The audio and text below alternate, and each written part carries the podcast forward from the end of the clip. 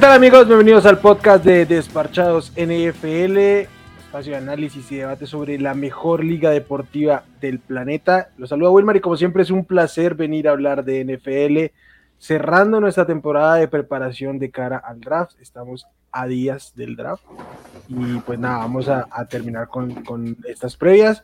Aldín y Simón, ¿cómo están? Qué gusto. Bien, ok muchachos. ¿Listos? Bien, bien. Listos, listos. Por acá ya sí tenemos encima, encima el draft, pero primero que todo, felicitar al equipo de social media de los Chargers que hoy ganaron el Webby a mejor red social de, en internet pues de, de deporte, ¿cierto? Ganándole entre otros, por ejemplo, al, a, la cuenta oficial de la NBA. Bueno, ya salvó la temporada, Simón, bien. Bueno, ya ganamos algo, ¿sí o qué? Celebra lo Curramba y, no hablamos de ganar en la temporada, ¿no? Sino de ganar en general en algún momento. pero, bueno, cada quien celebra lo que puede.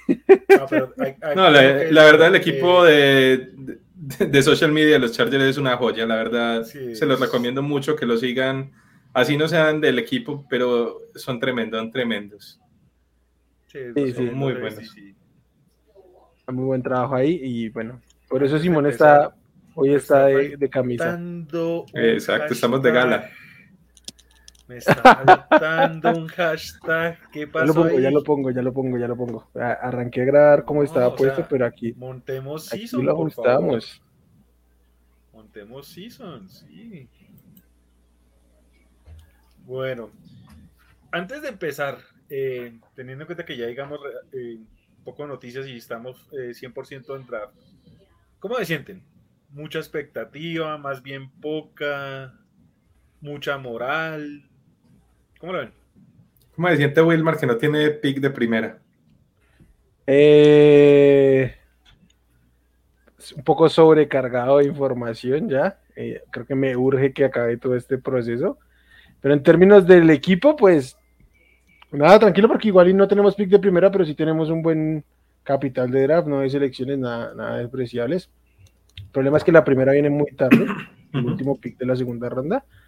Pero bueno, creo que por el tipo de capital que tienen, o sea, tantas selecciones, arrancando desde tarde, casi la mitad del, segundo día prácticamente, chance van a estar activos, entonces hay que echarle un ojo ahí a los broncos.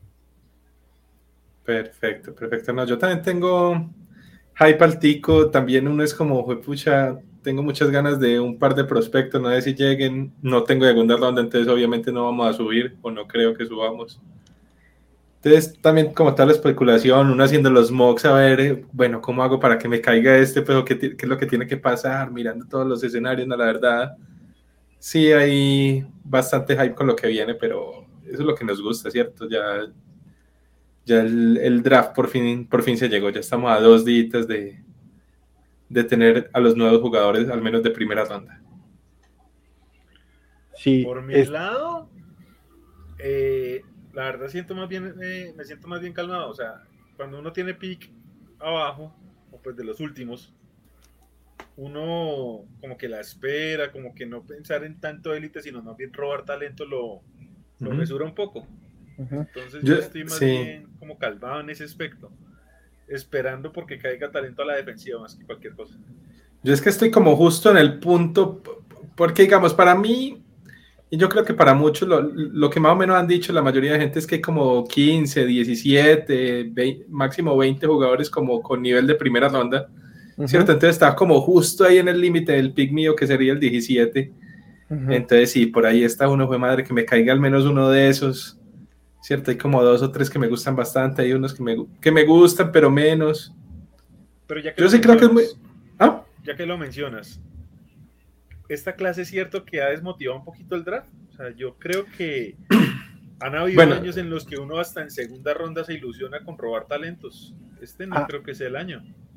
bueno, me ilusionaría, sino que yo no tengo segunda ronda, pero sí creo que va a haber muy buen talento en segunda. ¿Qué pasa? Yo creo que en general lo que más ha afectado al draft este año es el tema de la clase de quarterbacks y por eso de pronto el hype no está tan alto en general para la mayoría de gente o por eso no está sonando tanto, ¿cierto? El hecho de que no haya ni quarterbacks ni talento élite así súper duro en, en, las posiciones más dominantes que no hay un edge así súper brutal, no hay un receptor, digamos, hay muchos buenos, pero no hay ninguno así como un Jamar Chase el año pasado, ¿cierto? Cosas así. El hecho de que no haya en esas posiciones más destacables un jugador élite, yo creo que sí le baja un poquito el hype y de pronto por eso no está sonando tanto como, como otros años el draft. Sí, yo, yo opino así, o sea, en términos de hype, Chance está bajito por el tema del talento élite, pero yo creo que el segundo día de este año tiene, por ejemplo, me gusta más que el del año anterior. A mí también. Por la, por la profundidad de la clase, o sea, como que... Sobre todo Ronda 3, me parece que es mucho mejor la Ronda 3 de, de este año que la del año pasado. Exacto, eso es lo que voy Ronda 2 todavía, de pronto, el año pasado también tenía bastante, pero Ronda sí, 3 sí, sin duda es mejor esta. Porque, por ejemplo, el, el, eh, este año no tenemos un Chase Young, no tenemos un, un Miles eh, Garrett, o sea, no tenemos un Edge clarísimo. Eh, un uno grande que uno diga talento generacional, no, no lo hay. Pero chance hay unos 10 que están para jugar ya. Entonces, sí. linebackers, hay una cantidad de linebackers tremenda. Sobre todo para día 2. Sí, tal cual. Receptores, cornerbacks, o sea, todo este tipo de, de, de, de posiciones tienen mucho talento para segunda, incluso tercera ronda. Receptores, creo que a cuarta ronda van a caer buenos receptores, por ejemplo. Entonces, eh, creo que en términos de profundidad sí, pero el jueves probablemente no va a ser tan emocionante como el resto de jueves uh -huh. que hemos venido teniendo. Que por ahí va el tema. Eso sí, como no hay tantos consensos, puede ser un poco menos predictivo de lo que fue el año anterior, que sí, casi todos los mocks eran muy, muy parecidos. Sí, también creo que otra cosa que ha afectado mucho el hype es que hay ocho equipos que no tienen selección de primera ronda. Uh -huh. Eso también tumba mucho, mucho los ánimos, porque son ocho equipos que pues, no van a, el jueves no van a estar tan animados, ¿cierto? Uh -huh. Hay muchos picks repetidos, pues digamos, hay un montón de equipos que tienen doble selección. Entonces, eso también. Yo creo que toda esa combinación de cosas es lo que ha bajado un poquito el hype, pero en realidad es buena la camada, es buena, buena. Vienen buenos jugadores. Sí, yo, sobre todo profundo. Yo me quedo con la profundidad. Mm, hay profundidad, pero no sé. Siento que han habido más profundos. No sé, este no es un draft que me invita a, a, a tanto talento. A ver, yo me acuerdo una vez con Simón, creo que fue 2018, 2019, que hasta en cuarta ronda estábamos ilusionados encontrando talentos disponibles que uno decía, venga, este fácilmente era ronda 2. Pero eso siempre pasa, yo creo que este año también va a pasar. Uh -huh. Yo, ojalá. Ahorita en estos momentos yo no me siento como, como confiado en ese, en ese aspecto. Creo que está muy, muy bien repartido el, el tema. Ya creo que lo veremos el día después del draft. Sí. sí. Sobre todo ah. después del día 2 el viernes por la noche, sobre todo, creo yo que, que va a estar yo así. también. Eh, aunque Simón ahí va a estar un poco ausente. Bueno, el. ¿Cómo se ¿Por llama? Qué, hombre. Por si no tiene segunda, la emoción va a estar ausente ahí. Tengo tercera. Venga, vamos a hablar de los corebacks porque mmm, no hay talento de élite en los corebacks, pero sí que están como muy parejos todos, entonces era difícil sacar a, en específico a uno. Entonces vamos a hablar de los seis, básicamente, que tienen opción de decir hacerse un rol en la NFL. Creo que son cinco, es que el sexto, esa lesión es muy brava. Va, pero igual lo, lo mencionamos ahí, lo mencionamos ahí. Sí, cinco. Uy. Cinco van a salir en día, en los dos primeros días. Sí, no, en los dos primeros días, los seis se van. Sí, se van tercera, se van tercera. Esa lesión no, es muy dura. Tercera. Esa pero, lesión es muy dura. Pero bueno, empecemos, empecemos rápido. Dale, porque si no, aquí nos quedamos. Vamos a empezar con Malik Willis. Empe empecemos con el más malo. Pues, o con ah, empezamos el que creemos, rapidito, sí, Carson Strong. Strong. Rapidito, Carson Strong, coreback de, de, Nevada. Creo que tiene un talento de brazo tremendo, pero a tiene mí me una gusta condición, mucho. Tiene una condición degenerativa en las rodillas increíble. Y muy brava. Hay literalmente muy... tiene rodillas. Yo creo que hace unos años e, esa, esa lesión no la dejaba jugar, ya era no, lo sacaba, carrera. Lo sacaba de pleno. Pero ya en este momento él se hizo injertos, se hizo tratamientos con células madres de literalmente cadáver. Entonces, literal, literal tiene un cadáver ahí metido en la rodilla. Entonces hay que ver. Eh... De la frente de Peyton. Es el, es el más distinto de los seis, porque es el más estatua, el más coreback de bolsillo. Eh, creo que si no tuviera esa condición en la rodilla, sería súper candidato a ser el mejor receptor, pero es algo. Muy sí. Eh, perdón, no sé, porque con, esa, con esa movilidad. Eh, no, él podría ser el mejor coreback, que, tampoco es que sea tan difícil, hay que decirlo, por algo es. Pero, pero bueno, no, no, lo ven saliendo. marcaba diferencia. Sano marcaba diferencia. Sí, sí, sí, sí, sí, No, por eso, para mí era el mejor, pero, a mí sí me asusta mucho, es que es una, no es una ACL, no es, es una lesión brava. La verdad, el que lo tome es una lesión brava esa vaina. Es, yo no sé cómo vaya a recuperar, pues tendrían que, tiene que ir alguien pues que tenga muy claro esa parte médica de, con él.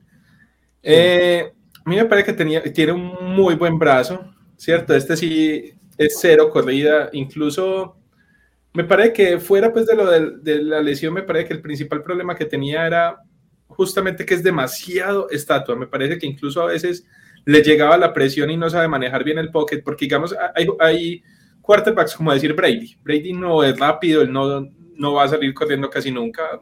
Lo ha hecho un par de veces, pero casi nunca. Pero él se mueve muy bien en el bolsillo. Ese pasecito, ese, ese pasito que da al frente cuando lo necesita es mortal para, para el edge, ¿cierto? Entonces tiene como esos pequeños movimientos sutiles en el, en el bolsillo que no lo tenía Strong. Entonces Strong se comía a veces un montón de sacks innecesarios. Parece que era el principal problema de él. Era, es demasiado, demasiado quieto en el, en el pocket. Fuera de eso, me parece... ¿Mm? También diré que el estilo de, Strong, o sea, yo creo que vi, o sea, con un buen coach, con un buen coordinador. ah, eso es trabajable. eso es muy trabajable. Sí, sí, sí, sí. Porque yo creo que es más un tema de. O sea, yo creo que no es porque no perciba el juego en sí, ¿no? Sino es más como un poco del trabajo de pies y como, digámoslo en, el buen sentido de la palabra, cierta pereza. No creo que sea. Bueno, es el trabajo, pero. Exacto, yo no veo en él que sea el dubitativo que no sabe qué hacer con el balón, no, no. pero. Yo creo que es más que de pronto nunca lo estudió, nunca intentó como, como enfocarse en ese tema, ¿cierto? Entonces se enfoca mucho en leer el, porque sí lee bien las coberturas, y se, enfoca mucho en leer, digamos, lo que tiene al frente y no, no lo que tiene casi que encima, ¿cierto? Y otra cosa es que su línea ofensiva era muy buena, entonces era un poco confiado con el tema, entonces eso le va quitando trabajo, o sea, se saca encima la responsabilidad de mejorar porque se siente muy cómodo en donde está. Eh, pero bueno, ese es, ese es Carson Strong. O sea, para ustedes es de tercer día por cómo estaban las cosas. No, la verdad. Esa pues, rodilla yo no lo tomo. para mí, yo ni siquiera lo tomaría. Para mí es un red flag demasiado grande. Pero no soy médico, pues no, no, tiene uno acceso a, la parte médica, pues. Pero... Y es probable que, algunos equipos lo tengan fuera, o sea, mm. de plan. Sí. entonces es, normal. Vamos con el siguiente, que creo que es el 5 como en general de casi todos. Sam Howell, North Carolina, 6-1, 218 libras. Este, si lo hubiéramos visto hace un año, era candidato a ser el, el, el coreback primer tomado de la clase, pero hubo un downgrade en, el, en su desempeño. Y mucho tiene que ver con. Dime. No, su 2020 fue muy bueno. Pues sí, pero. Pues no comparado con los del año pasado. Es, decir, que es el tema. O sea, 2020 fuera el último año de él, pero hubiera salido pues para este año. salía, no, no, salía en el top 5. Sí, sí, sí, o sea, para este año, no, no, no candidato A, la, a, la, a, la, clase anterior, no, en esta clase. Si hubiera sido en la clase anterior, creo que estaría por ahí con McCorkle, por ahí. Sí, por encima de atrás, básicamente, pero no era primera ronda, no era primera ronda. Y el tema es que tuvo una fuga tremenda de talento, Dres Newsom, este, al de Washington. Mm. Bueno, los dos running backs, Javante Williams y Michael Carter y el de el receptor de Washington, que perdón se me fue, Diami Brown, Diami Brown, Brown sí. su mejor receptor, entonces perdió todo el talento alrededor. Lo que sí es que cambió muchísimo su juego y se volvió mucho más corredor y mm, de, ganó muchísima musculatura para correr. A mí me gusta porque tiene talento de brazo, pero sus decisiones son muy cuestionables. Creo que se puede desarrollar en un día o dos, pero eh, de mucha paciencia y creo que se puede tardar un par de años tranquilamente para tener una oportunidad. ¿A qué le llamas talento de brazo? La capacidad, la capacidad, la capacidad del O brazo. sea, la fuerza, la potencia de que puedes hacer Sí, la potencia. tiro. Sí. De que puede ponerla en cualquier lado, pues. No básicamente No es el que tiene mejor brazo de la clase, pero tiene un no, brazo pero adecuado. está cerca. Sí, tiene un brazo bastante bueno. Porque entonces acá viene una pregunta. Para ustedes, ¿qué es más importante? ¿Un mariscal que tenga un brazo loco, pero una puntería horrible? ¿O uno que tenga una potencia Depende. limitada, pero que tenga la puntería mela? Depende, o Depende. sea, porque además hay más factores, no, ¿no? no. Escoja, un, escoja un escenario. Escoja un escenario. ¿Usted qué prefiere? Y el talento de ¿El brazo. cañón ¿Qué- qué- loco? Yo también ¿Cañón prefiero el cañón. Pero Prefiero el co- cañón, ok. no, no solamente es el cañón, Pues obviamente no puede además- ser muy loco, pero Ajá, O sea, lo que quiere, eh, eh, no solo es tener fuerza, sino que es que el tener fuerza te implica tener velocidad en, en tiros de, a medio campo también. O sea, eso es a lo que yo personalmente me refiero con brazo, que tiene la capacidad de hacer los pases largos, los pases medios a una velocidad competente para que no te- se la lea un linebacker y, se la- y le haga la intercepción o algo así. O sea, eso. Ya el cómo lo utiliza es otra cosa en términos de concepto. Ah, y no, si es por eso, yo personalmente, en- y sobre todo en esta clase donde están tan verdes, prefiero el potencial de un brazo con, con poder, con talento, eh, que los que ya vienen hechos, pero no tienen este, el, el qué, Eh, la capacidad de, de- de crecer. Es, es más eso, porque a mí me gusta más el offset que la seguridad. Ay, es que a mí, o sea, yo, yo lo voy a decir de una vez. Yo descarté a este muchacho por completo porque creo que yo puedo tener mejor puntería. Y yo soy torpe con lanzando bolas. Yo soy- o sea, este tipo es mariscal y no sé, no sé si el toque, no sé si el- eso es la forma que anticipa, pero la, la, la- la Toque no- puntería es horrible. sí. Toque no tiene. No, no tiene nada de toque. Y el tema con la puntería era muy variable dependiendo de dónde lo tirara. Por ejemplo, en el centro del campo sí es muy bueno, ¿cierto? Cuando atacaba todo el, toda la parte del centro del campo con el slot, con los tight ends, sí era muy bueno. O en una ruta poste larga, ahí, ahí sí tenía buena. Se le va muy, se le va perdiendo la puntería es cuando tiene que lanzar a las esquinas. Ah, no más. Ujú. Nada más, exacto. Sí. Sí, sí, pues, pero No, pues, Eh, es muy buen receptor, pero se le caen los balones. Así. Sí, sí, sí, sí. Otra cosa que fallaba mucho es que el tipo sale muchas veces corriendo y cuando lanza corriendo, ahí sí es una locura. Perdía Sí. mucho, mucho, mucho la puntería cuando lanzaba corriendo. Y el problema es que lo hacía bastante. Entonces, sí, Sí. es es esa Yo- cosa. Yo creo que él igual es, a ver, el, el- el que lo tome primero, pues este sí, ni por el verdad que se va a meter a ronda 2, yo creo que, eh, a ronda 1, perdón. No. Creo que claramente es, es día 2, posiblemente de segunda ronda. Ujú. Eh, creo que el que lo tome primero va a apostarle pues al 2020 que tuvo, porque en realidad sí tuvo un buen 2020 cuando sí estaba bien rodeado de talento, porque es que sí no tenía nada, inclusive también la línea ofensiva el año pasado fue muy mal, la línea ofensiva que tenía no le aguantaba nada. Entonces sí, creo que le, le van a le van a apostar a eso y al, y al tema pues físico que tiene, físico atlético, ¿cierto?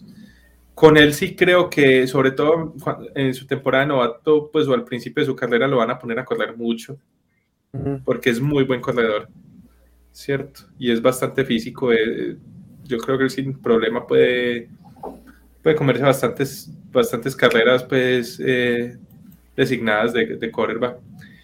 Y, y creo que va por ahí, ¿cierto? Es un, quarterback que puede tener algo de potencial si, si lo trabajan bien, pero, pero sí es complicadito. Sí, yo, eh, A mí de los que vi es el que menos me gustó. A, mí me gustó un poquito más, pero bueno, ya puedo ir con eso. Eh, vamos con el siguiente. Pero igual me parece que puede trabajarse, le puede llegar a, a salir, pues puede ser una apuesta decente en día 2. Sí, a mí me gusta más, es el más joven del- de la clase, de, pues, de estos que, que son candidatos. Sí. Eh, entonces tiene ahí como la chance de decir, le van a tener paciencia y, y no como otros que yo digo, o sea, si no dominaban a su edad, pues ya no lo iban a hacer. Y lo que a mí me parece que más falla, además, o sea, la precisión y todo el tema, pero la precisión muchas veces es un tema de contexto, pero lo que más falla es las progresiones, y no lee nada, nada del campo, nada, nada del campo, entonces por eso eh, hacía el drop back y si no tenía su primera lectura, a correr. Eh, básicamente ese era su juego. Vamos a ver si el siguiente mariscal yo creo que es peor en ese aspecto. Eh, ¿Cuál es el siguiente?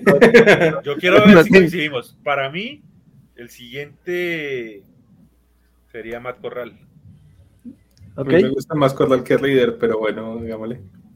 Eh, vamos con Matt Corral. ¿Cómo lo tiene? Para mí, Matt Corral es mi coreback 5. ok, lo tiene bien abajito. Pero es que Kenny Pickett es mi coreback 4.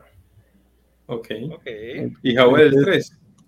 Howell es el 3, sí. Ok. Eh, que habla más de los otros dos que de Howell, ojo.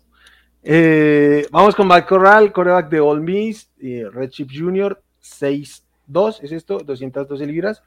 Mm, creo que, sí, creo que los, salvo Kenny Pickett, es el que menos aquí sí talento de brazo tiene, no tiene un gran talento destacado de brazo. Mm. en fuerza ni en velocidad, lo que tiene y con lo que creo que disimula un poco este tema del talento de brazo es el release. Tiene un release rapidísimo. Rapidísimo, rapidísimo, es un látigo. Eh, eso sí es lo, que destaca él. Eh, jugó en, en All Miss, que es un sistema muy favorable para él. Porque es la vaina complicada con él. RPO todo el tiempo, todo el tiempo jugando RPO, que no precisamente está mal, porque hay equipos que juegan mucho RPO en la liga, pero reduce mucho las, las opciones de lo que pueda querer hacer un equipo con él y entonces uno tiene que empezar a ver si tiene que ser muy ajustado el sistema a lo que él hace. Es buen corredor, pero es súper arriesgado para correr, se expone mucho y no tiene el físico para... Este no tiene la carrocería. Eh, tipo, corre al estilo de Cam Newton, así súper arriesgado, pero no tiene el lomo para, aguantarlo. Y eso puede ser un problema eh, de longevidad cuando ingrese a la liga. Eh, y sobre todo porque mm, era muy delgado entrando a, la universidad y ya subió de peso y yo creo que ya llega a un punto donde no puede meterle mucho más al cuerpo o si no pues va a perder su propia velocidad. Eh, entonces bueno, date al Diri porque tú estás bajito con él. Cuando era el 2015, eh, los Bucks teníamos el muy lastimero pick de primera ronda y la discusión era James o Mariota. Ninguno salió tan bueno, pero yo me acuerdo que yo quería mucho a James porque, bueno, me gustaba más el estilo y todo, pero la verdad es que yo no era fan de Mariota en su estilo de juego y todo, y creo que eso es lo que nunca pude desarrollar, el pasado y esto. ¿Y por qué traigo rápido esta historia? Porque para mí esta es como la versión de Alibaba del mercado chino de Marcos Mariota. Una versión flaca y pobre de lo que era Marcos Mariota. Y creo que con esto digo que no me gusta en lo absoluto. O sea, este tipo, yo no sé qué sabrá leer, pues yo creo que debe tener algo de, de, IQ del juego, porque pues también por algo llegó a la posición. Pero yo, yo tengo esa sensación, y lo hablo en, pura hipótesis, de que ese esquema RPO es también con base a sus limitaciones. En aprovechar lo que medianamente tiene, pero yo creo que este es de los que es negadito para hacer una segunda o tercera lectura, pues. Entonces. sí, es complicado. para empezar, no lo ha hecho, no se lo han pedido. No, nunca, nunca lo pidieron. Es que es una cosa que, lo, que complica mucho porque justamente como lo decía Wilmar, no, no cabe como en un paquete tradicional de una ofensiva pues normal de la NFL, ¿cierto? Es, es, raro, es difícil de, de proyectar. Yo creo que el que lo tome primero, pues, el tema pues de, cómo correr, pero le tienen que enseñar cómo cuidarse porque, porque si ese, castigo no lo va a aguantar en la liga. Y segundo, yo creo que el que lo tome tiene que, a ver, el, yo cuando lo vi mejor, digamos las cosas que le vi mejor, era algo muy bueno y era justamente por el release, eran los pases rápidos. Sí. Tomarla y pasarla muy rápidamente, un slam rapidito, un, out rápido, pases muy, muy rápidos. Sí, y uno tranquilamente puede hacer una ofensiva en base a corridas y pases rápidos, pues y de vez en cuando tirar un pase largo. Entonces yo creo que algo, algo se puede hacer con él porque sí es muy bueno con ese release, digamos, en pases de menos de 5 yardas, la verdad me recordaba bastante hasta Aaron Rodgers ahí, pero el problema es que más de 5 yardas ahí ya se iba. Pero tiene un release que era muy parecido al de, al de Aaron Rodgers, incluso es súper rápido, es desde que y ya, ya está ya el balón y se lo ponía en las manos, ¿cierto? pero solamente ahí, porque no luego ya empezaba a fallar mucho con la lectura, fallaba mucho con la puntería también. Este es un quarterback que en longitud no, no tiene la puntería que, que uno desea. Eh, me parece que este también tiende mucho a lanzar fuera de balance, ¿cierto? Lanzaba mucho apoyado en una sola pierna, en la pierna de atrás, ¿cierto? Y eso le mataba de una la, la puntería también. Es, es, un jugador que le tienen que trabajar muchísimo, muchísimo la técnica también. Entonces, es, otro quarterback que necesita mucho trabajo. Puedo verlo, pero... Muchísimo, cuando hablamos de trabajar muchísimo, es a todos, pero este en especial mucho más. Sí, en este tiene que trabajarle mucho, mucho, mucho. Yo lo tengo muy parejito con Howell, la verdad, pero a los dos me parece que necesitan buen trabajo para pa sacarlos. Es que yo creo que todos, de pronto Pique es el que menos, pero el problema de Pique es que no tiene buen techo, pero... Yo, yo de plano les digo que tengo, eh, en mi top 50 tengo un coreback. Entonces ahí por ahí va un poquito los tiros de cómo están. conclusiones, sí. Yo creo que no tengo ninguna. Es que a mí Malik no me gusta tampoco. Ok. creo que eh, pero bueno, eh, sí, está muy condicionado Matt Corral y necesita mucho trabajo como para, para que se cole en primera ronda. Yo lo veo muy zafado, muy, muy zafado. Vamos al que, al que sigue. Mm, voy a llevarlo aquí en el orden que tenemos, en la guía que tenemos de, de acá. Desmond Reader, Cincinnati, Redshift Senior 6'3, 211 libras. Yo voy a decir aquí esto. Mucho se habla de Kenny Pickett. A mí me parece que Desmond Reader es el coreback más listo para jugar en la NFL. A mí los dos me parecen muy listos. Creo, que eh, por la manera en que juega, por lo que además puede aportar con movilidad y además que sí, sí que tienen más talento de brazo para, tener cierto offset. Para mí, por eso es mi, coreback 2. Porque es no es seguro. Ninguno aquí es seguro. Eh, pero, eh, pero es sí, más listo, más listo. sí, tiene un piso. Si, me preguntan de aquí a cinco años, quién yo creo que no fue un absurdo voz, sí debo decir Kenny Pickett, pero estaría muy cerca Reader y, más preparado ahorita. O sea, eh, entonces, también es, corredor, es, es, muy buen corredor, muy rápido. Eh, corrió las 40 en un tiempo magnífico. Eh, pero este pues igual, sí tiene un poquito más de lectura que los otros, pero no es la gran cosa. Eh, este, este es otro que sufre de lo mismo, muy mala puntería, María también es muy mala puntería.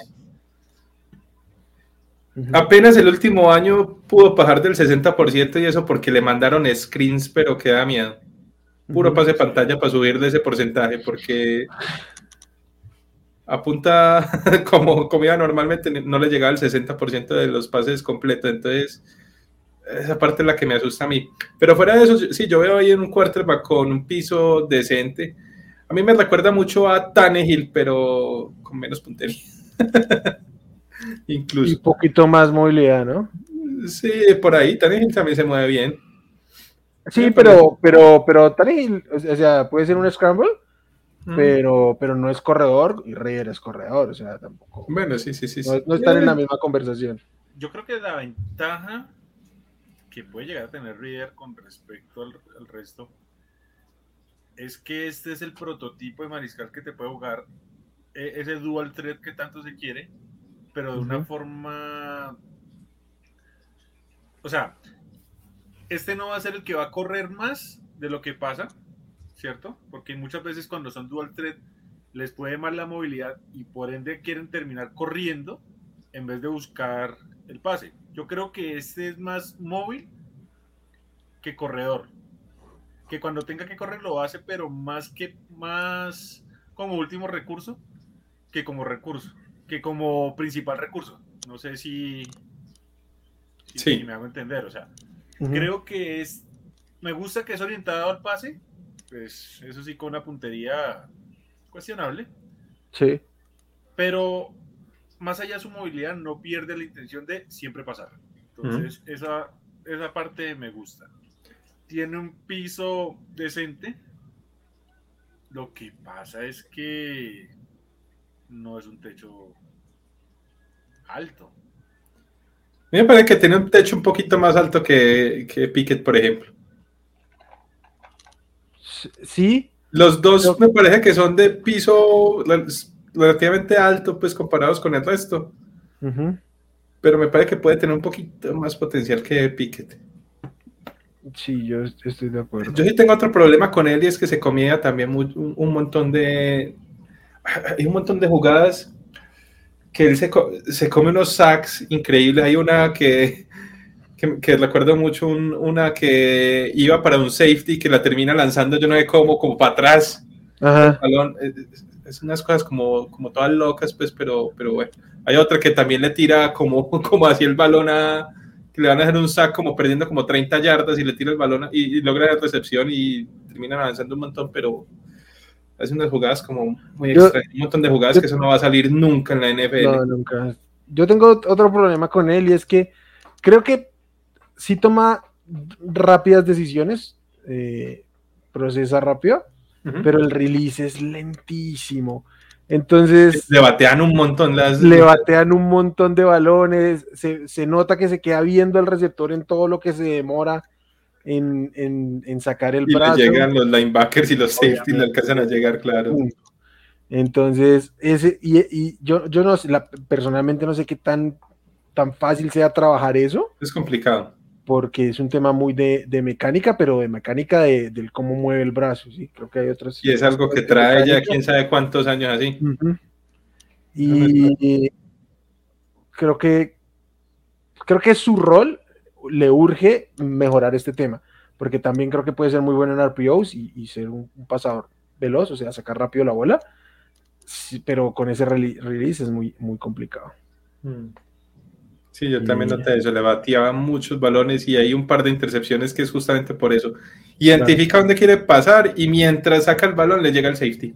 Sí, claro, o sea, le ven los ojos y en lo que, en lo que tarda el, arco de, lanzamiento, pues ya alguien reaccionó, o en la línea o, en el perímetro. Entonces es, bien complejo. Mm. Es como el, en consenso el 3. ¿Creen que se alcance a colar en primera ronda, tipo que alguien se quiera ganar el quinto año? Puede que sí. Yo creo que va a depender mucho de cuándo se vayan los dos primeros. Como yo creo que los dos primeros sí se van a ir más o menos temprano, entonces yo creería que sí. Pero si por ahí se demoran en coger quarterbacks y de pronto uno empieza a caer a los 20, ya el tercero no va, no va a salir. Entiendo. Aldini, ¿qué cree? Lo afuera.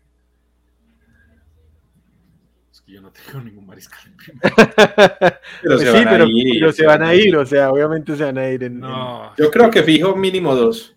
Mire, yo, yo, lo voy a decir de esta forma. Desde el lado macabro de mi sentimiento bucanero, espero que Carolina, Atlanta y New Orleans tomen los mariscales en primera ronda. Pero es mm. que me cuesta creer que algún equipo en serio le invierta pick de primera a estos mexicanos. Ah, no, no. Bueno. Yo creo que la desesperación le va a pegar a algunos. es que, a ver, piense, por ejemplo, Carolina. Cierto, Matt Lull anda en la cuerda floja. ¿Cree que se la va a jugar con Darnold para su año en la cuerda floja? Ah, yo tengo un problema con Carolina y es yo creo van a meterle su única bala, la única bala que tiene en el draft a un coreback de esa no, yo, creo que ellos van a intentar como sea bajar, así sea recuperar una tercera o lo que sea, bajar por ahí al 15, por esos lados, así sea recuperar solo una tercera y ahí tomar el cuarto. creo que es lo, ideal para ellos. A mí yo solo no solo es que no creo que ninguno valga el 6, sino que es que creo que no tener segunda ronda, no tener tercera ronda, que además tu pick de segunda ronda ya la invertiste en un coreback porque es la de Sam Darnold. Eh, entonces. Pero es que póngase a pensar como el GM y el, y el, head coach. Ellos están en, la, eh, en una silla calientísima. Ellos, si este año no rinden, van para afuera. Entonces, ¿se van a jugar este año con, con Sam Darnold? Yo no creo. Yo creo que al menos le tiras la ficha a lo que salga ahí a ver. Porque si medio te juega bien, yo creo un año más. Yo creo que mejor sales del draft con tu tackle, que es lo que necesitan, les urge. Y, Bueno, y el- buscar a Garópolo o algo así, así pero buscas a Garópolo con un pick de la otra, de la- del próximo draft. Que bueno, puede ser, pero yo, yo estoy seguro que ellos no pueden irse con, con Darnold. Eh, No, tiene yo- que es- llegar eso- quarterback allá. eh, eso sí estoy de acuerdo. Yo, Bien no sea sé si iba a Mayfield decir una o, o locura, algo así.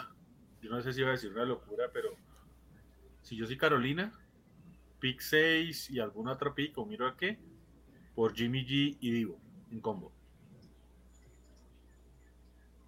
Uf, yo, yo no, porque le tienen que pagar a Divo, ya le pagaron a DJ Moore.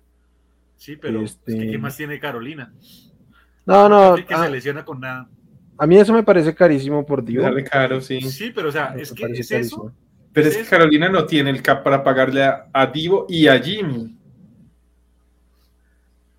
Sí, es que también. Te tenés que pagar No, a los no, no. dos, ahí son 50 Eh, millones. bueno, el cap, el cap lo puede. ay, Se pueden buscar las estructuras de una u otra forma. O sea, igual estoy diciendo, o sea, ¿a qué es lo que quiero ir? Oh, oh, ah, perdón, sí. El recurso lo digo es porque es que opciones no hay.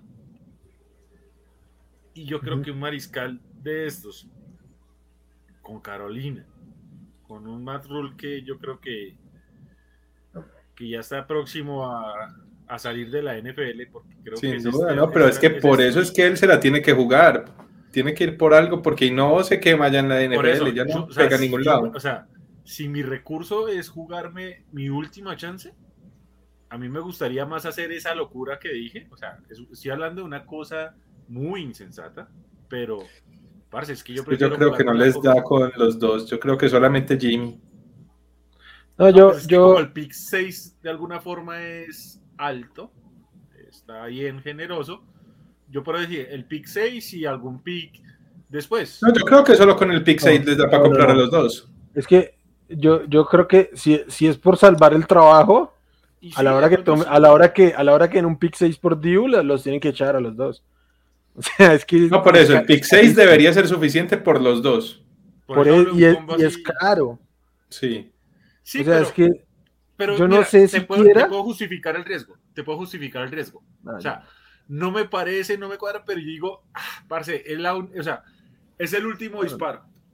¿Es eso? No, pero, pero das una pero das una segunda ronda del próximo año por, por, por Garópolo el lunes o algo así. Que, que no, que no perder el pick 6. O sea, no, no le veo sentido a perder el pick 6 por meterte en, en- en una. Básicamente reforzar la posición de, de receptor. Eh, Yo igual creo que que ellos. no lo necesitas. Sí, no, Y a Jimmy que lo puedes conseguir de otra manera. eh, o sí. que no necesariamente tiene que ser él, ¿no? También está por ahí es que si ellos quieren ofrecer algo por Jimmy, yo creo que de pronto algún otro equipo ahí. Bueno, es que también es que Es no hay nadie. Si Aaron es el único que podría y si Aaron no lo va, pues allá no lo van a mandar. Sí, no, no, no, no, no, no lo van a meter. Y no lo van a cortar, ya lo hubieran cortado, sí. A estas alturas yo creo que San Francisco recibe casi cualquier cosa, pues, para poder liberar ese cap de Jimmy. Ellos yo creo que podrían recibir una quinta, una cosa así. Pero sí, sí. Capaz una Pero- quinta y una ronda futura. Ujú. Va- va- vamos al siguiente, ¿no? Eh, porque nos quedamos en Carolina, pero no, vamos al, al siguiente coreback. Kenny Pickett de Pittsburgh, 6'3, 217 libras. Es es súper senior. O sea, lleva cinco años en la universidad y es la primera vez que, que este, pues es relevante. Aldini me está haciendo señas. Yo voy a decir una cosa. Para mí el tema de las manos creo que sí es importante, pero sí. creo que se sobre reaccionó. No. ¿Por qué lo digo que eso se sobre reaccionó? Porque la gente se puso a hablar de las manos de Kenny Pickett y es lo menos importante con Kenny Pickett y todo lo que puede estar mal con él. No, para mí sí es importante. O sea, el, el, el que el yo sé que hay problemas, o sea, en el grip hay problemas, ya tuvo problemas en el Senior Bowl, ha Porque en el Senior Bowl llovió, justamente. y porque el balón de ya es con el balón de la NFL Y es una es pulgada más grande el balón de la, de la NFL. Pero eh, este primero él, él ha jugado en Heinz Field toda su carrera, entonces Sí. este pues no es que esté desacostumbrado al mal clima.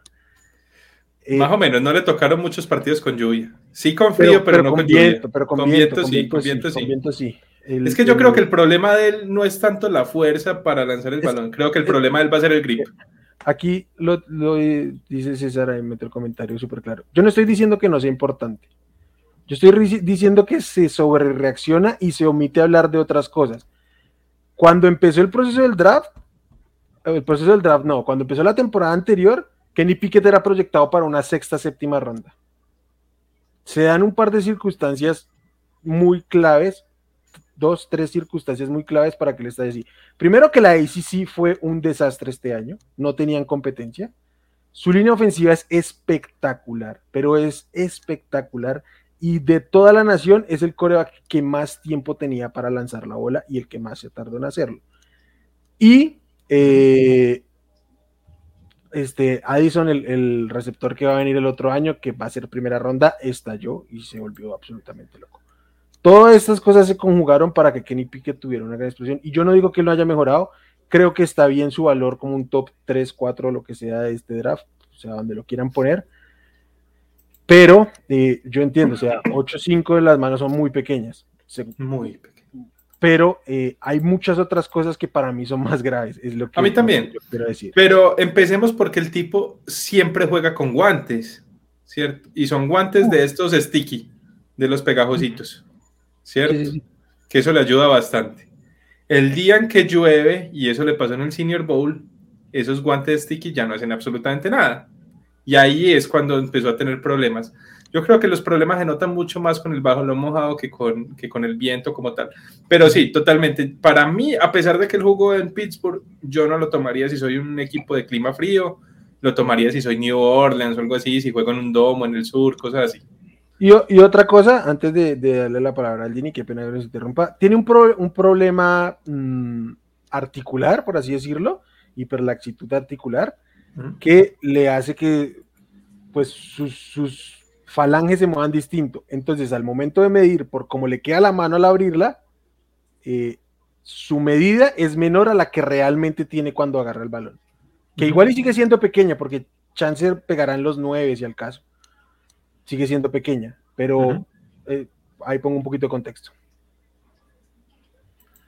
hay, otra cosa que tenemos que recordar y es que ya tiene 24 años.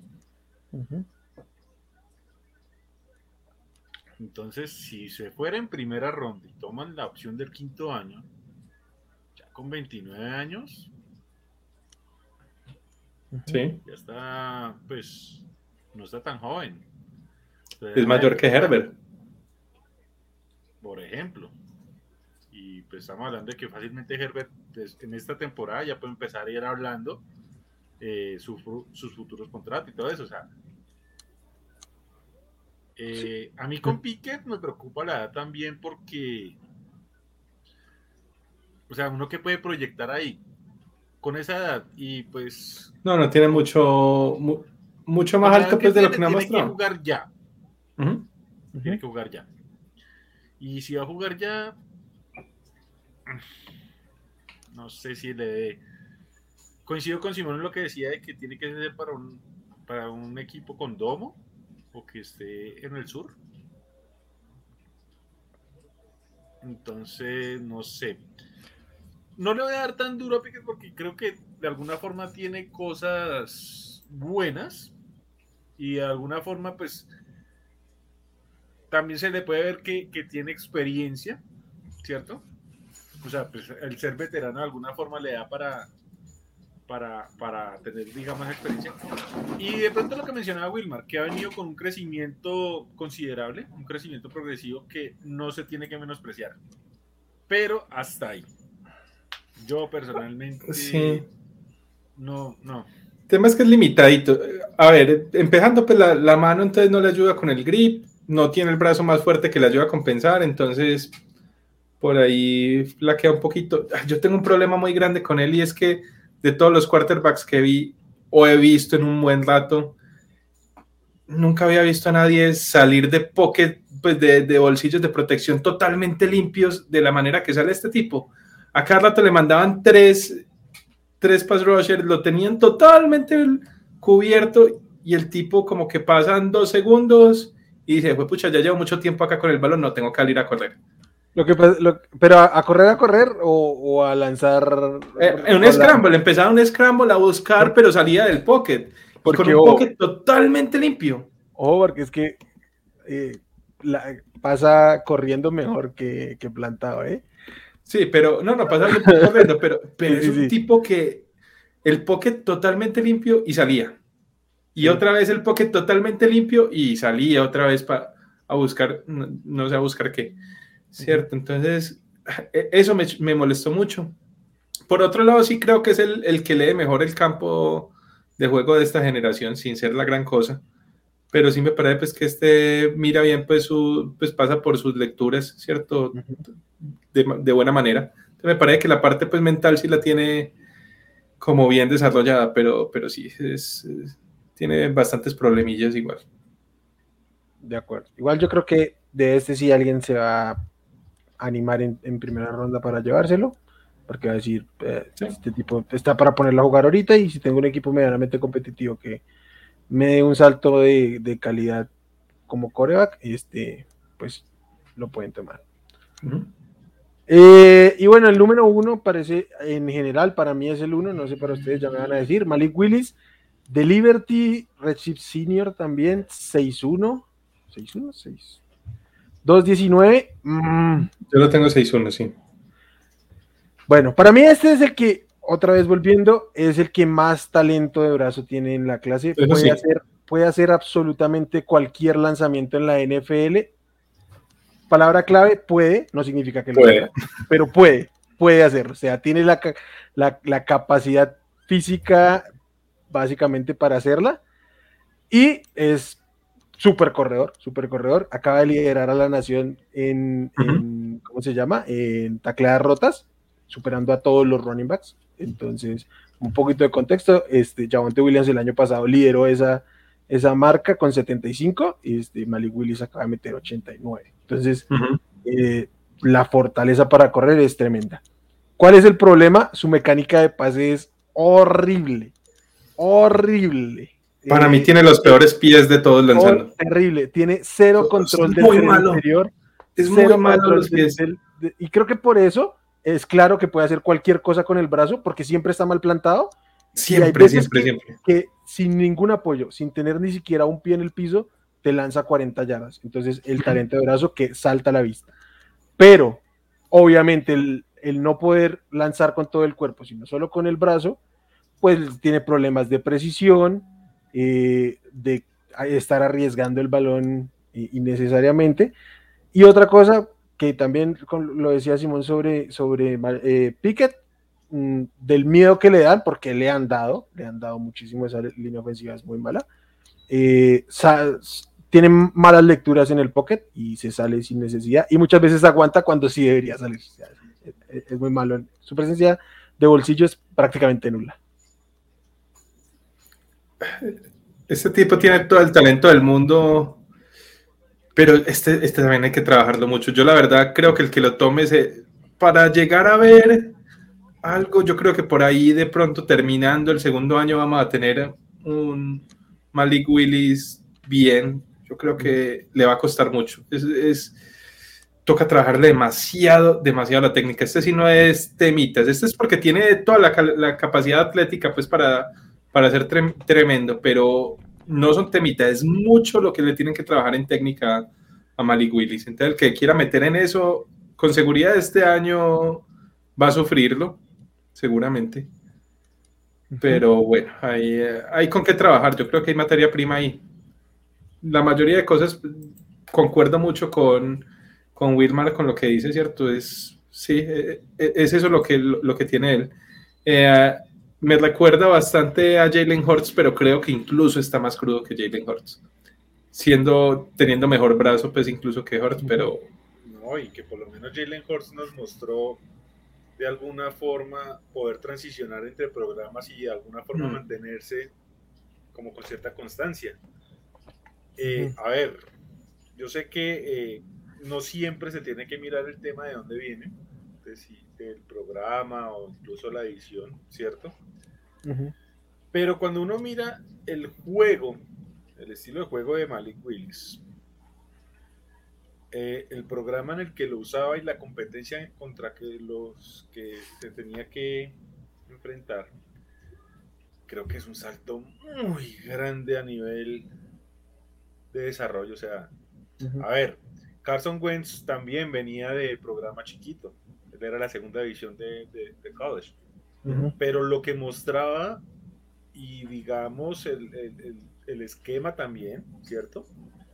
Dio para que, independiente de eso, fuera el 2 global. No, a mí me recuerda de pronto. De ese mismo programa, pues también viene Trey Lance. Sí, sí. A mí me recuerda más, es como, por ejemplo, la carrera colegial de Josh Allen, pero Josh Allen mostraba muchos mejores flashes. Pues, exacto, o sea, yo, a ver, Josh Allen tenía mucha, mucha oportunidad de mejora, pero uno, uno veía una buena base. Eh, la verdad es que si yo voy a hablar de base con Malik Willis, no. Tiene el perfil atlético también como de Josh Allen, pero, mm, pero la técnica está muy lejos. No, perfil atlético y tiene. Este tipo tiene un brazote. Y tiene muy buena carrocería y corre muy bien. Pero hasta ahí. Yo no sé, o sea, creo que también es cierto que, y Simón lo sabe, yo siempre estuve muy alto con Josh. Entonces, de alguna forma me duele esa, esa, esa comparación, pero, pero bueno. Personalmente, a mí me preocupa que hablamos de Malik Willis como el mejor quarterback de esta clase y fueron más las críticas que las bendiciones y eso nos dice lo suficiente del jugador. De acuerdo. Eh, si algún equipo se va a arriesgar, ojalá sea un equipo que realmente lo siente, que no tenga necesidad de utilizarlo por por lo menos dos años. Pregunta, en sus evaluaciones, ¿cómo lo tienen? ¿En qué ronda? Yo sé que se va a ir muy temprano, pero si fuera de ustedes. De segunda ronda. Lo más alto que le pongo es una segunda ronda y tiene que ser de la segunda mitad de la... Yo lo tomaría con el pick 32 para tener el quinto año. pero por ahí. Hasta el Detroit me gustaría con el quinto año, pues allá en el 32. Sí, pero no va a llegar por allá. No, obviamente no, no, va a llegar, pero pues sí, sí me, parece que el mejor punto para él sería algo así.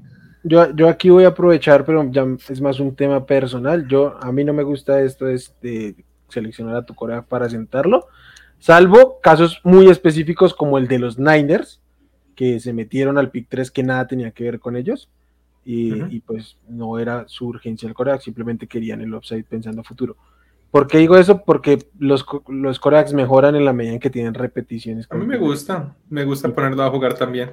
Y si no, si lo sientan, no tiene repeticiones con el primer equipo. Sí, pero también son, ahí miremos, a ver, dos de los, no sé, top 5 de la liga, Mahomes y Rogers, son mariscales que sentaron al comienzo.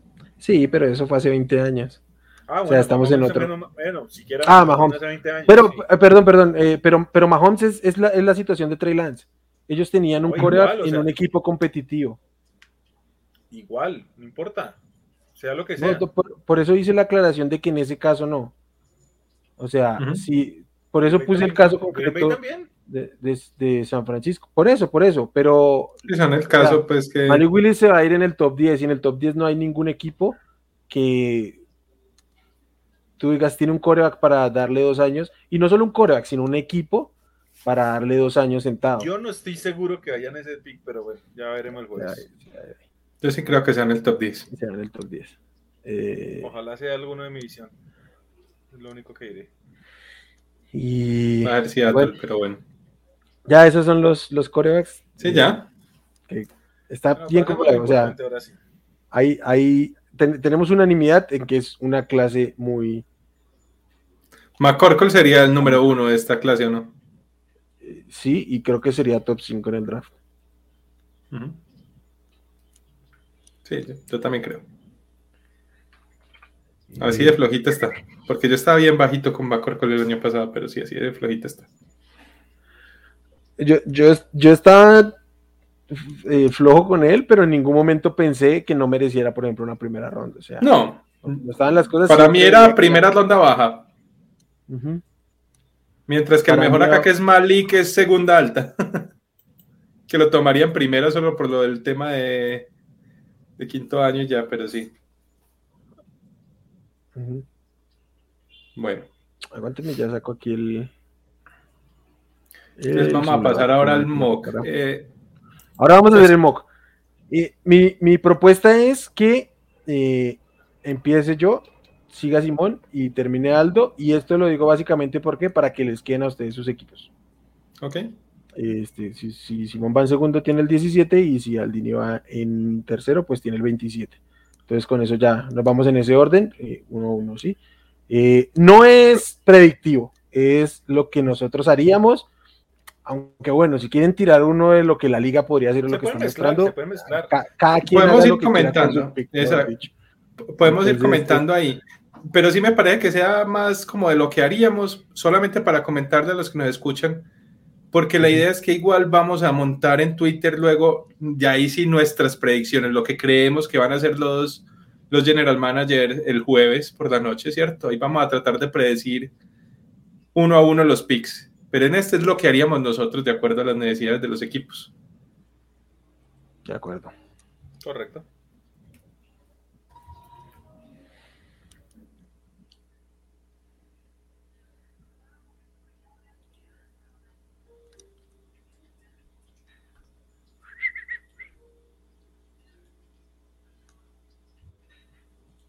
Esperemos también que, además de nuestros mock, eh, acá nuestros compañeros que, acá las personas que nos están escuchando, que nos están viendo en vivo, y los que nos escuchan también en otras plataformas, hagan el suyo. Los invitamos a ver si le atinan, a ver cómo les va. Exacto. A ver cómo nos va está. ahí compitiendo. Venga, una pregunta justamente entonces para empezar. ¿Qué creen de ahorita de, de todo este humero que hay de Dragon. Walker? Nada, yo no quiero creer nada. Ok, Pero Las ah, Vegas ya se movió. Sí, no, Contexto, Las Vegas las- se movió, la- pero- Las Vegas da favorito a Tron Walker. La información desde, desde Jacksonville es que están entre cuatro, que no, es, no lo dicen, pero uno puede suponer que es Aidan Hutchinson, Tron Walker, Kiki Econum y Evan Neal.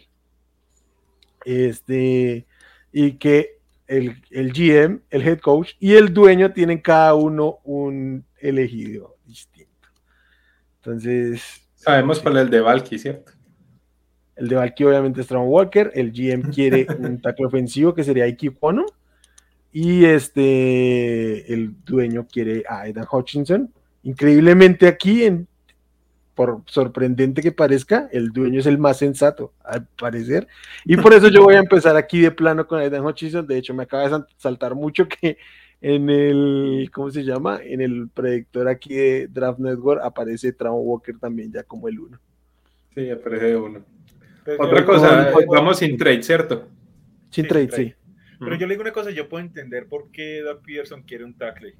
Así que no me parece tan descallada, sino que pues el talento de, de, de los Edge creo que seduce mucho. Entonces, Sí, aunque hay un punto aquí clave y es que eh, proba- eh, ellos tienen el 32 y el 34. Si buscan un Edge a esas alturas, creo que hay más valor en Edge que en, que en Offensive Tackle.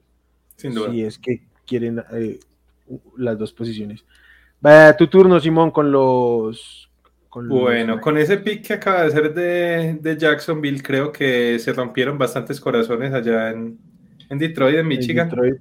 ¿cierto? Porque Claro. creo que es el pick favorito para ellos, el héroe local allá, Hutchinson. Pero bueno, yo, yo- a ver, yo la verdad creo que sin duda Detroit va a tomar uno entre Hutchinson y Walker, pero como acá no estamos haciendo lo que creemos, sino lo que yo haría, a mí me gusta mucho más el techo de Tivo Dogs. Ok. A mí me gusta mucho Dogs, entonces voy a tomar a Kevin Dogs. Me parece que es un mejor jugador ahora mismo y me parece que ambos tienen el mismo potencial, ¿cierto? No creo que el techo de Walker sea mucho mayor que el de Dogs. Para mí son similares y me gusta mucho más el, el jugador actual en Dogs. De acuerdo. Ah, Aldini, tienes el primer pick de los Texans. bueno. Uf. Yo me voy a ir por la más. Ah, Es que tengo, una, tengo un conflicto ahorita con, con un jugador. el talento en tackle me gusta, creo que he sido muy claro en ello. Y me da la sensación que el tipo de prospecto que mejor se podría ajustar a los Texans es Evan Neal. Pero están saliendo por ahí reportes que me están asustando, hablando de que es un tema de salud, que lo podría estar incluso bajando a afuera de, de los primeros 15, no sé. Que caiga el Igual 17. como- Igual como es lo que yo creería y lo que yo haría, voy a poner a Evan Neal con el pick 3. Evan Neal, offensive tackle de Alabama. Mi turno, uf, con los Jets. Ah. Bueno, yo con los Jets me voy a ir con un tackle también. Creo que este Mekai Beckton no ha terminado de convencer. Y aquí está mi, mi offensive tackle 1, que para mí es candidato a ser el mejor de la eh, jugador de la clase. Entonces me voy a ir con Iki Okonum, offensive tackle de North Carolina State. Perfecto, buen pick. Bueno, acá los Giants, el pick yo creo que es muy fácil porque allá han tenido problemas de línea, pero durísimos.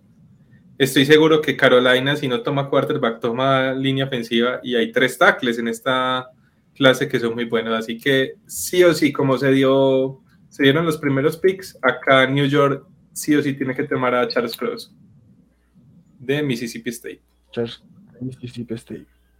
Se fueron los tres tackles de élite por seguiditos y le pintaron la cara a los Panthers. Este, Aldini, tu turno.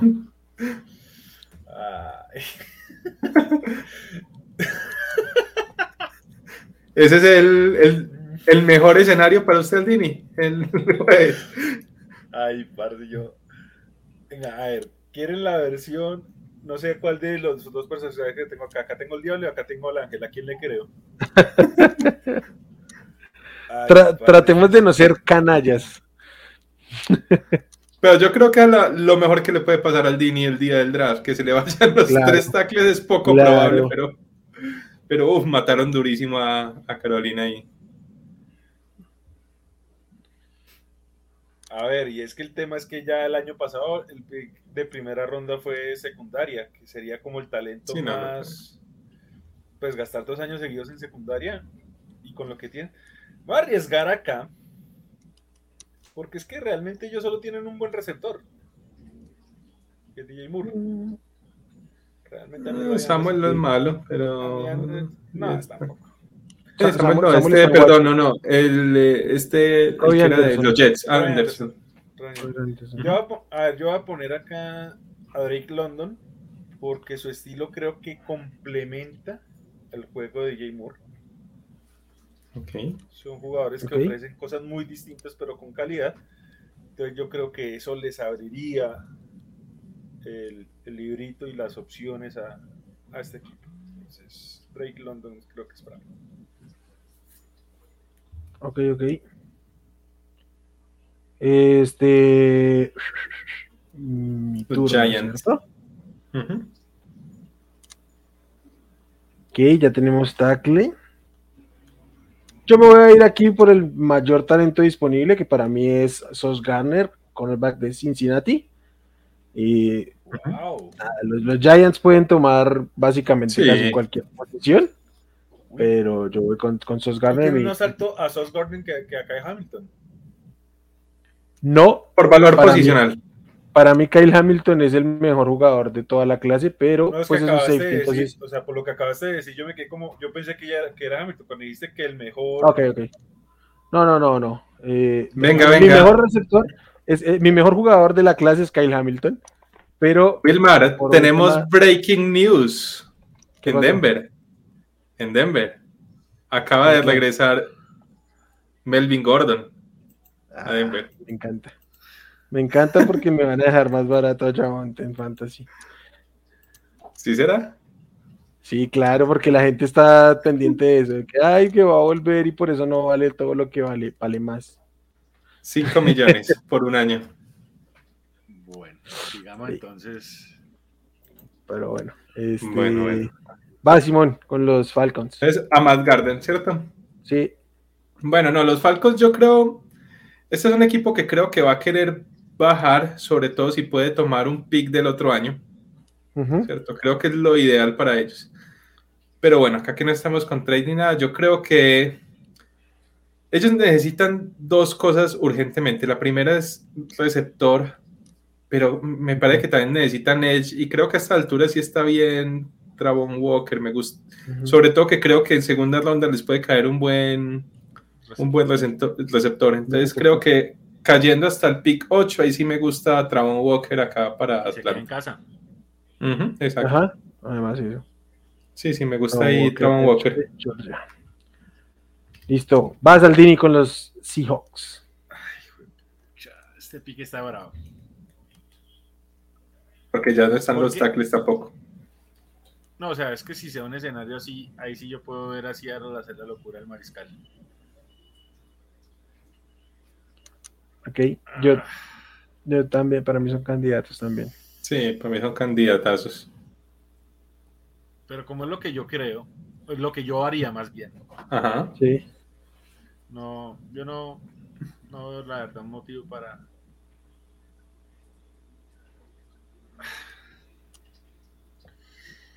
Estoy complicado acá, ¿saben?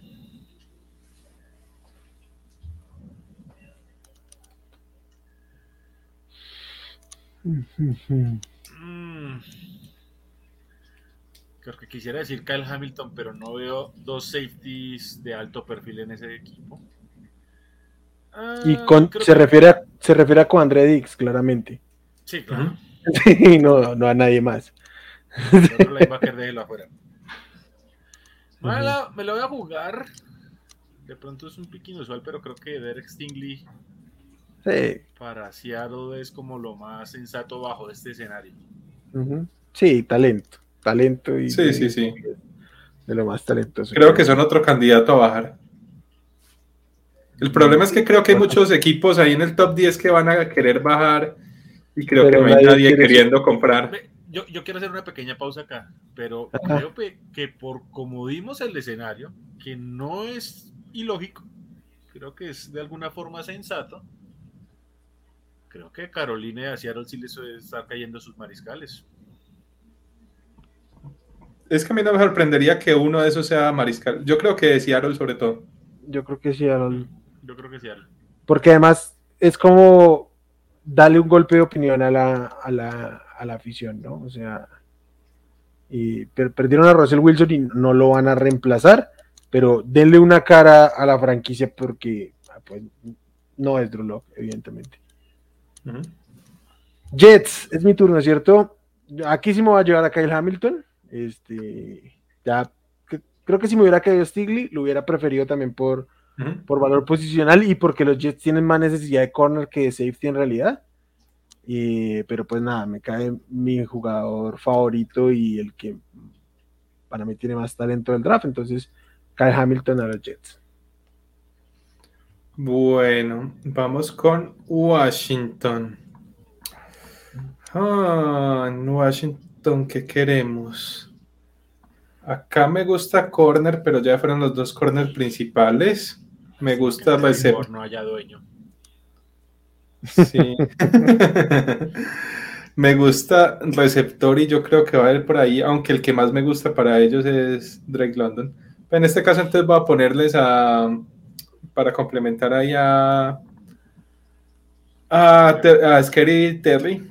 Les voy a poner a a Garrett Wilson. Que para mí es el mejor receptor, al menos el que más me gusta a mí. Interesante, interesante. Derek Wilson de Ohio State. Perfecto. Ujú. Aldini con los Vikings. Minnesota.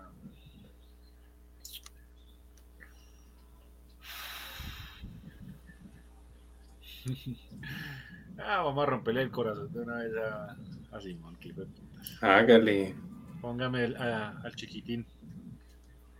A Jordan XS Davis. Ok. Simón le está echando ojo a otro jugador ahí. Sí. No sé, pero Sí, ya lo- Y nada raro que se vaya con este pick. Mentira. Yo no lo voy a tomar. ¿Es mi turno? Yo no, yo no lo voy a Sí, tomar. le toca, le toca. Yo no lo voy a tomar. Yo.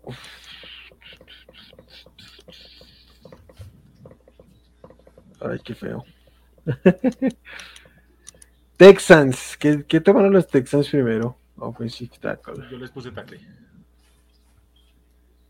Mm, Me, me voy a ir por, por valor y mi jugador mm, número uno en el borde de los que quedan es este George Karlaftis, es de Purdue. Mm, A mí personalmente me gusta más que Trevor Walker, más allá del potencial de Walker, entonces voy a ir con él, Ok. George Karlaftis, a los Texans. Yo también hubiera tomado a Edge, pero yo hubiera tomado a Germain. A Jermaine Johnson. Pero-. Listo. Bueno, vamos con Baltimore. Eh, Antes Bueno. de que haga el pick, voy a decir, yo cada vez que hago un mock donde implico trade, le vendo este pick a los Chargers. Pero en todos los escenarios le vendo este pick a los Chargers. sobre todo que no saldría muy caro. No, te, te sacan una tercera ronda, chance hasta del otro año, eh, por subir tres puestos y te saltas a los dos, básicamente. Exacto, porque los dos que tengo adelante sobre... Bueno, ahorita hablo pues de, de los Chargers, pero bueno, acá con Baltimore en este caso, mm, yo creo que ahí me, ahí me gustaba bastante Jordan Davis, no cayó. Eh, corners que también me gustan, no hay. Yo creo que ahí lo que más me sigue gustando después es línea ofensiva, que puede ser tanto tackle como interior. En este caso, como el tackle pues es bueno, pero no me gusta tanto, me voy a ir con, con interior y me voy a tomar al, al centro. a- me gusta ir para reemplazar a, a- a- Tyler Linderbaum. ajá, Tyler Lindenbaum para reemplazar a Boseman que se fue.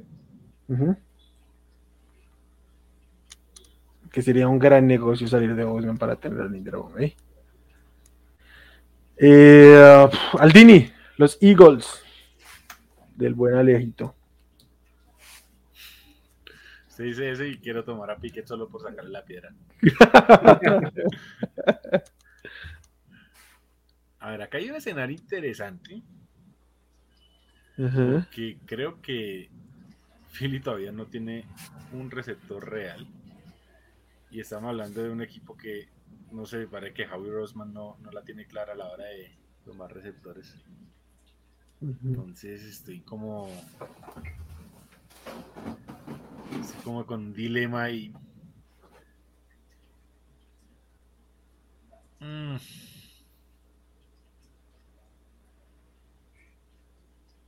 Ah, yo le voy a poner a Jermaine Johnson. Ok. Bien. entonces de Florida State. Ay, qué feo esto. ¿Por qué me quedó esto a mí? Los Saints. Creo que si los Saints están en este escenario se van a llevar un coreback. En el escenario en el que les toque el mejor quarterback, El mejor coreback en el pick 16, yo creo que lo van a tomar. yo también creo. Ah, ah, ah, pero yo no lo voy a hacer.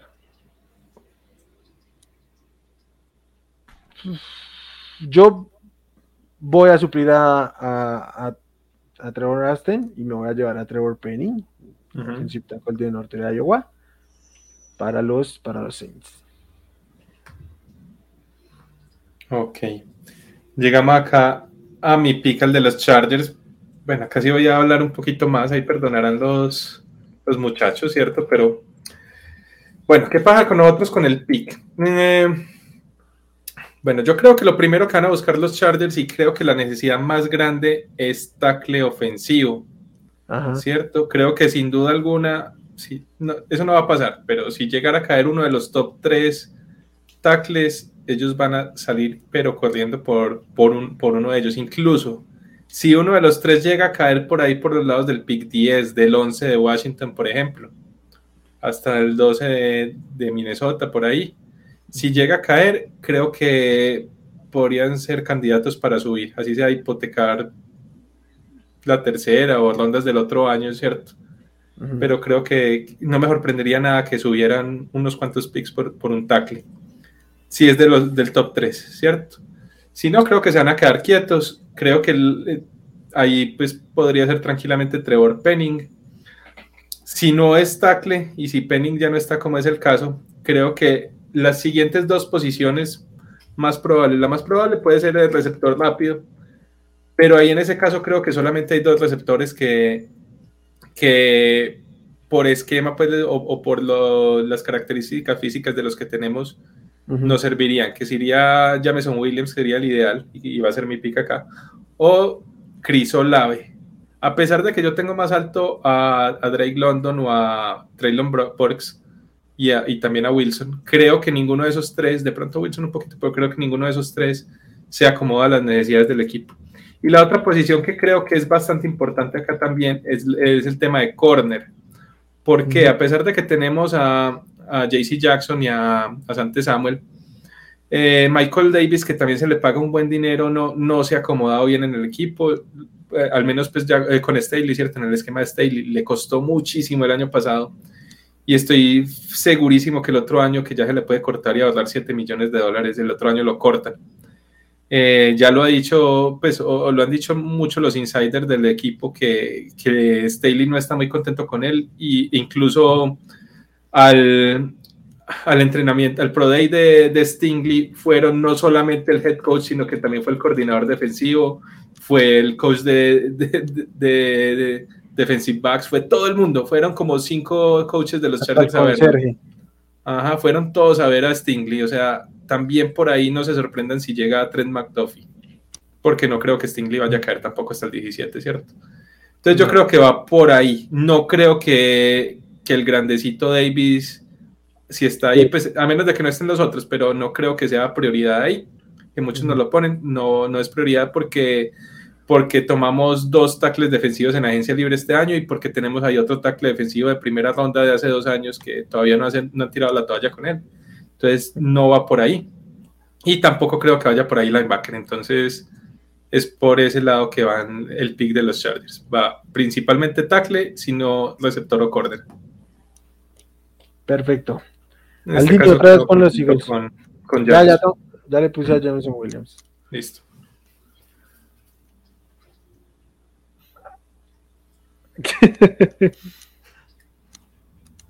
Estoy retentado solo por hacer la maldad, pero no. A ver. Lo que pasa es que el para mí el receptor, más allá de que pues, el año pasado tomaron, ¿cierto? Yo creo que el tema es complementar a Devonta Williams para que, digamos, el, el otro jugador, exacto, en ese orden de ideas yo tengo que descartar a Chris Olave. pero hay otro ahí bueno. Y creo que me voy, ese es el, o sea, sí, me voy a ir por ese lado. Y no sé, la cosa es, no sé qué tanto salga ahí, pero tengo que admitir que, es que lo, veo el movimiento haciéndolo así, entonces creo que Philly va a tomar a Traylon Box. Yo creo que está bien porque creo que por esta zona va a haber un pequeño atón ahí con los, con los receptores, ¿cierto? Y, creo que para mí hay cuatro muy buenos, un quinto ahí que vendría siendo Olave en la mayoría pues de... Pero creo que claramente el quinto es Olave y luego hay un pequeño salto ahí después, ¿cierto? Pero lo que casi todo el mundo dice es que son cinco claritos en primera ronda, pues al menos talentos grandes de primera ronda, ¿cierto? De acuerdo. Eh, me toca con los Saints y ahora sí voy a tomar a Malik Willis, coreback eh, de, Liberty. Eh, pues nada, el mejor coreback de la clase en un equipo que tiene a, este, a Jamains. No es a fuerza que lo vayan a poner, pero a ver qué sucede. Entonces, yéndose los receptores importantes y ya teniendo el tackle, me, voy con Malik Willis. James, enseñándole. Ay, bueno, vamos por acá con Pittsburgh. Pittsburgh, Pittsburgh. Bueno, Pittsburgh me parece que necesita, bueno, obviamente quarterback, pero no lo voy a tomar por acá. Me parece que la siguiente necesidad más marcada que tienen ellos es la de corner. A mí no me gustan mucho los corners de allá y me cayó el tercer corner que yo la verdad sí estoy muy alto con él a pesar de que sea bajito, ¿cierto? Entonces voy con Trent McDuffie para Pittsburgh. Sí, ah, me encanta este. ¿Qué se me hizo? Me encanta este, este feed porque justamente cuando hablábamos de McDuffie en algún momento nombramos a Mike Hilton. no, han, no han reemplazado a Mike Hilton los Steelers. Eh, Aldini, vas con los Patriots.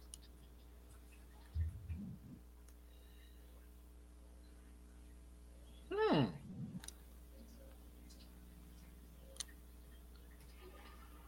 tengo. Creo que se da un escenario de Zion Johnson perfecto ahí. Porque a Mac Jones hay que protegerlo. Y más de que no han hecho nada por ese interior que desprotegieron con la agencia libre. Creo que Zion Johnson cantado el pick en este escenario. Yo creo que allá va a ser un pick aburrido. Eso va a ser o guardia o linebacker. La, gente, la gente quiere receptor y eso yo, creo que... Eso no va a pasar. O, liniero, interior, que básicamente es guard, porque creo que si está Linderbaum no lo van a tomar. Eh, guard, cornerback o, linebacker van a tomar. recuerda que el receptor que tomen los Patriots va a ser un jugador X que debería ir en ronda 4 y lo toman en ronda 2. Sí, y, creo que no lo van a hacer, creo que se van a ir con su, con su escuela de, de aburrida, como bien dice. Sí, sí, sí. Vamos con Zion Johnson, el primer guard de la, de la clase. Los Packers, yo en este escenario, los Packers para mí es en automático de Monte Wyatt, darle ayuda a Frank Clark, llevaron a este Reed de los de los Chiefs, que para mí no significa absolutamente nada, entonces de plano a meterle fuerzas interiores de la línea, que es Frank Clark, y nadie más. Entonces, ¿Y no toman el último de estos receptores? Yo no voy a, yo no voy a tomar a, yo no voy a tomar a Chris Olave en el pick 22. Me siento moralmente eh, impedido para hacer eso. Y le dañó el pick a mis Arizona Cardinals ahí. Ay, bueno. ¿Qué vamos a ver con Arizona? Arizona necesita Edge para reemplazar la salida de de, de Jones. De cierto, Jones. Pero no me gusta ahí ningún edge en esta altura. No quiero tomar a Ojabo todavía. Siento que es un equipo que sí necesita jugadores ahorita mismo. Entonces no voy por ahí. Eh, necesitan corner, que también están bien flojitos ahí en corner.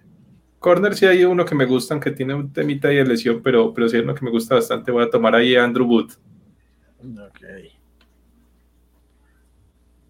My boy. Andrew Exacto. Y va a Saldini con los Cowboys. Eh, punter. Eh, ¿Acaso ahí caerá mi querido? mi queridísimo Punter? Matt Araiza. Este equipo lo desbarataron tan feo que no sé por dónde ir.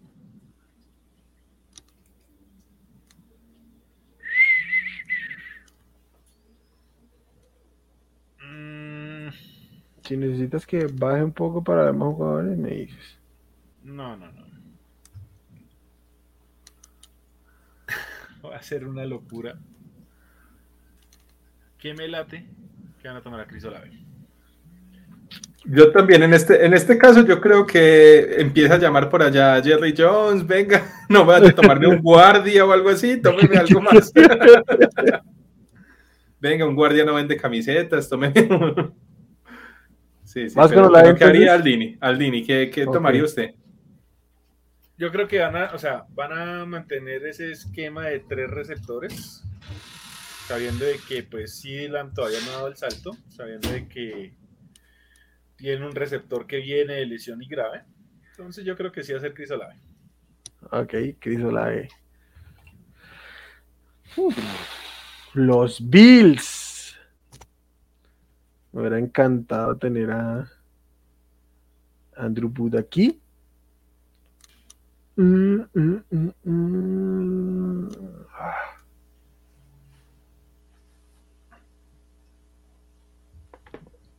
No voy a tomar un running back, obviamente. Exactamente, eso le iba a decir. He visto un No, montón acá no, el tema de running back, pero yo creo que no va a pasar.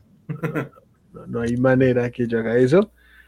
Me voy a ir, me voy a ir con el mejor linebacker de la clase. Este Edmonds no ha terminado de ser lo que parecía, entonces eh, voy con. Además, con no le van a pagar. de- Después de haberse pagado a Milano. de acuerdo. Y complementa muy bien a Matt Milano, que es un safety de otro estilo. Entonces voy ahí con, con eh, Devin Lloyd de Utah. Listo. Para mí acá está, creo que pues este pick para mí es fácil, el de Tennessee. Creo que ellos sí o sí quieren a uno de los guardias. Cierto, me parece que tienen allá una necesidad bastante marcada en esa posición y, y ya desde que le caiga alguno de los dos, ellos van a estar contentos. Entonces acá les pongo a Kenyon Green Kenyon Green, Kenyon Green, Kenyon Green, Kenyon de Green. Texas A&M. Va, perfecto. Aldini. Déjese llevar pues con, con sus box. De, de una vez el relevo.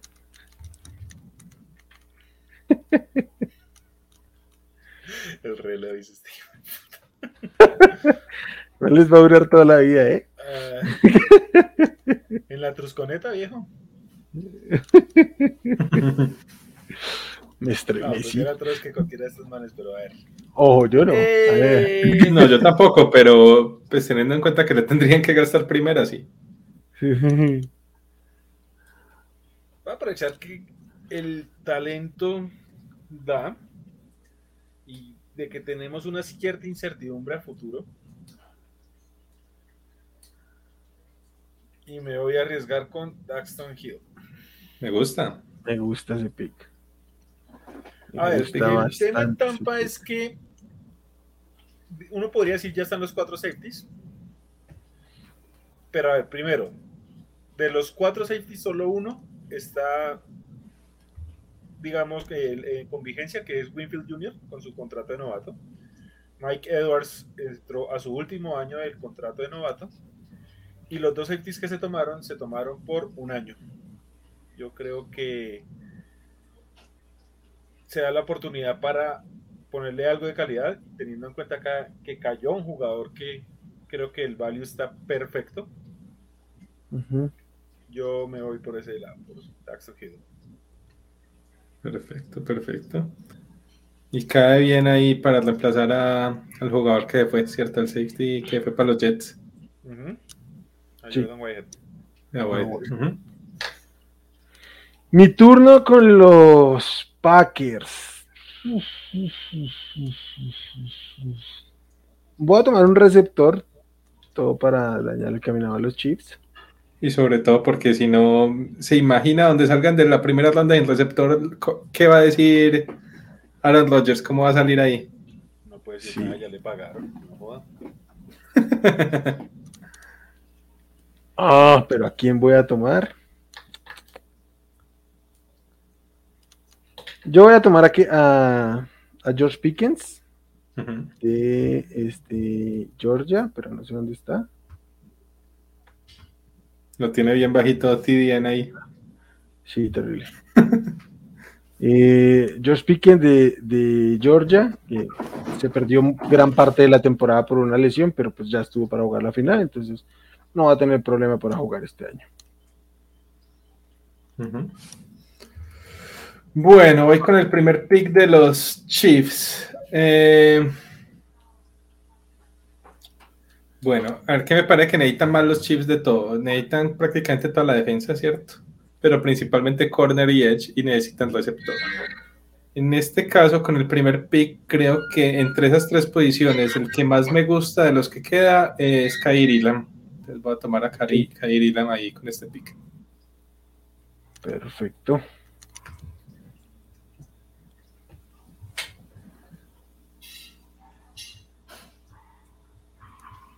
Eh, va Daldini.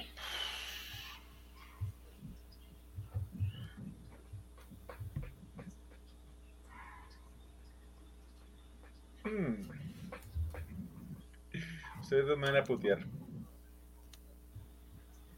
Póngame Ollavo ahí. Ok. Buen pick. Buen pick ahí. Por ahí es que ustedes me van a putear.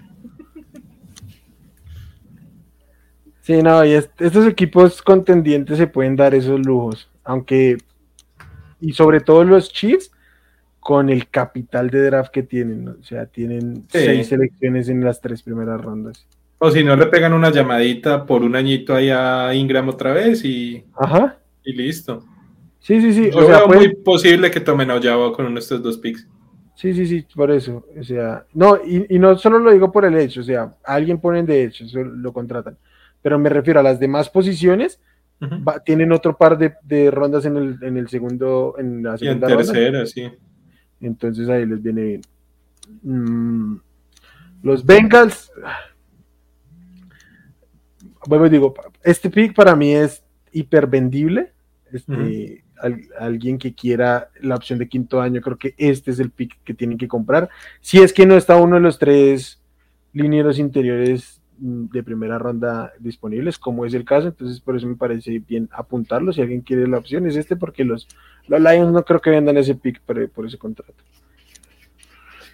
Entonces, pero como no es el caso, voy a ir con el pick de los Bengals y les voy a dar a Nakovidin, linebacker de Georgia. Estuve a punto de tomarlo con los Packers. Vamos a ir. ¿Y quién remata? Simón, sí. Sí, remata acá con Lions. Con los Lions. Uh, ¿Será que les damos quarterback? Nah. No, es que yo creo que, bueno, por un lado Detroit está en posición prime para tomar eso del quinto año ahí y eso, pero es que no- como es lo que yo haría, no le quiero dar quarterback. Yo creo que les sirve más. Están en perfecta posición para ir en el top del otro año, ¿cierto? Eh, no, yo creo que acá eh, creo que voy a tomar receptor. eh, porque allá Sí. los receptores son más bien flojitos, pues tienen un receptor de mucha velocidad que es este que llegó de los Jaguars, eh, Baby Shark. Y está obviamente el egipcio, el faraón, que es un- más un jugador como del slot, pero me parece que les hace falta como un jugador alfa, o al, o al menos que tenga el potencial de alfa. En ese caso, a pesar de que yo tengo un poquito más alto a, Jo- a Dodson, por ejemplo, o a Moore, me parece que no les quedan bien eh, por, por Perfiles. prototipo y me voy a ir más bien con Christian Watson. Christian Watson. Si quedaba Pickens, ¿a cuál de los dos hubiera tomado? Hubiera tomado a Pickens. Ok, ok, ok. Que mi análisis sobre eh, Pickens por encima de Jahan Dodson es similar. O sea, creo que. A mí me gusta mucho Dodson, pero creo que tienen más potencial de ser alfa como tal Watson y Pickens por el Sí, tamaño. de acuerdo. Por- a, eso voy. Y creo que en los Packers, en el slot juega cualquiera, pero sí que les hace alguien, falta alguien por fuera. Este, bueno, recapitulemos. Jacksonville Jaguars, Aidan Hutchinson, Detroit Lions, Kyron Thibodeau, Houston con Evan Neal, New York Jets con Iki Equonum, los Giants, Charles Cross en el 5, Panthers Drake London, mm, Giants a Sos Garner, Atlanta Falcons Tron Walker, Seahawks Derek Sting- Stingley, eh, los Jets Kyle, Kyle Hamilton, Washington Commanders con Garrett Wilson, Vikings Jordan Davis, Houston Texans George Karlaftis, Ravens Tyler Linderbaum, Eagles Jamai Johnson, Saints Trevor Penning, Chargers Jameson Williams, Philadelphia Eagles Traylon Burks, New England Saints Malik Willis, Steelers Trent McDuffie, New England Zion Johnson, Green Bay Devontae Wyatt, Cardinals Andrew Wood, Cowboys Chris Olave, mm, Bills Devin Lloyd, Titans Kerryon Green, Buccaneers Daxton Hill, Green Bay Packers George Pickens, Chiefs Ilam y Oyabo, Bengals Nakovidin y cierran los Lions con Christian Watson. Perfecto.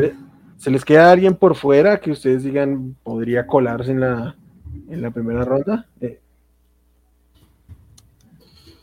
Mm, a ver. eh, pues de entrada, pues lo que más sorprende, pero a la vez no, eh, ¿por qué? Porque vimos lo que nosotros quisimos, es que apenas haya salido un quarterback, ¿cierto? Creo que es casi imposible que eso pase. Eh, sin duda alguna, deberían ser por lo menos dos, si no es que tres, en día uno.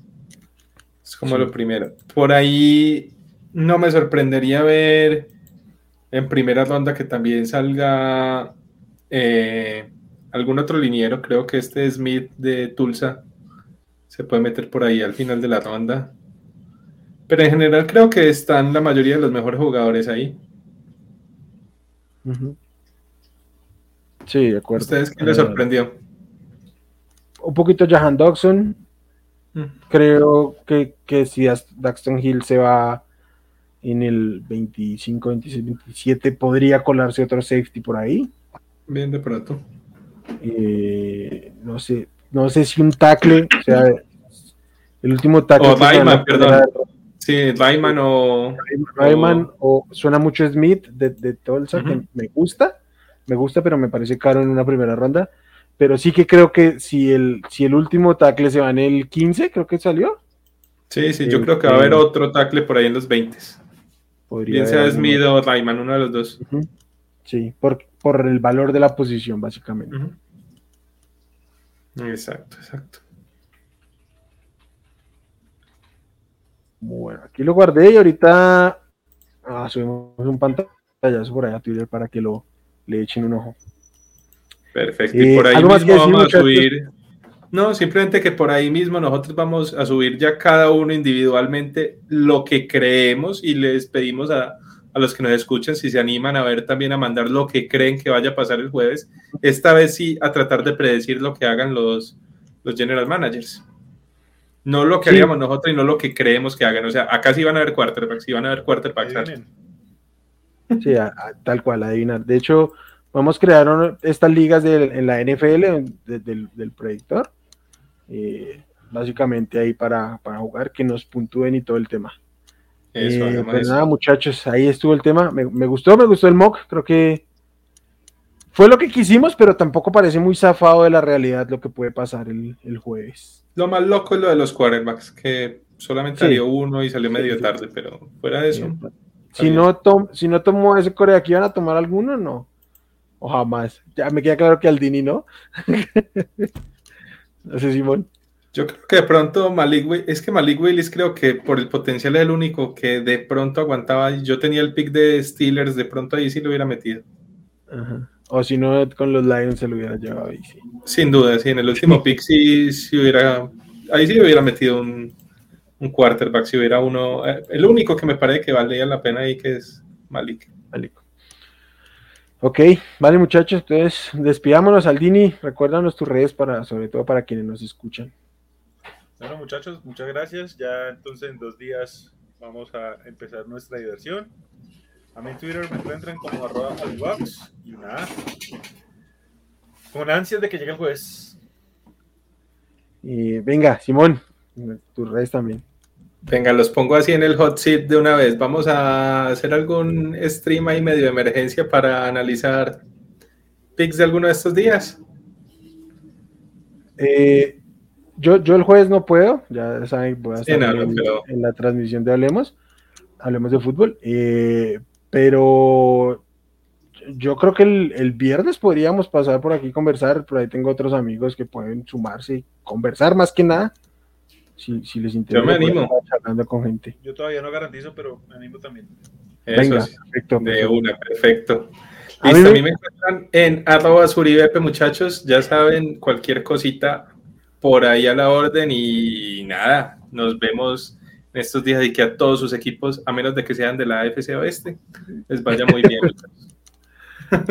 a, mí, me encuentran en redes como arroba wchavico.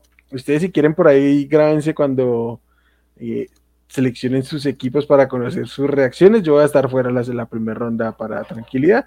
Y pues nada, las redes del proyecto, que es lo más importante, arroba desparchados NFL, para que ahí sigan nuestro contenido, también las plataformas para que se puedan suscribir. Como siempre es un gusto, se pasó muy bueno, que se venga el draft, el evento de toda la liga, donde todos estamos presentes, entonces nada, que tengan un gran draft day. Bye.